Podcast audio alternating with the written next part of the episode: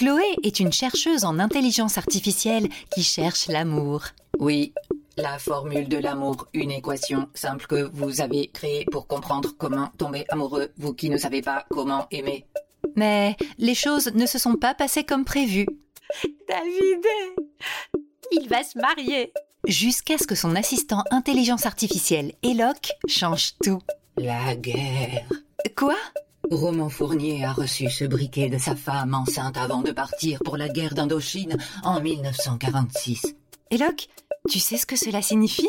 J'ai juste fait ce que vous m'avez demandé, Chloé, pour avancer sur la formule. J'étais programmée pour déconner, mais là c'est un vrai truc. C'est même plus de la technologie. C'est, c'est de la magia.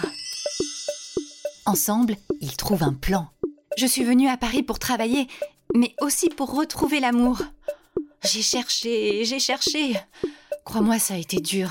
J'ai même perdu tout espoir. Mais là, là, ta magie va m'aider, va nous aider à trouver l'amour. Si je prends des objets des mecs avec qui je sors, tu peux les analyser. Je ferai de mon mieux pour t'aider, Chloé. Écoutez Chloé et Eloque partir à la recherche de l'amour. Parce que chaque objet a une histoire d'amour. Analyse Bunny le vibrato. Analyse un ourson en gélatine. Analyse un livre. Analyse une clé. Et signifie qu'ils sont à un pas de le trouver. Cette semaine de la Saint-Valentin, découvrez si Chloé et Eloque peuvent véritablement trouver la formule de l'amour. Du studio Oshenta. Diffusé quotidiennement sur votre application de podcast préférée en anglais, français et espagnol.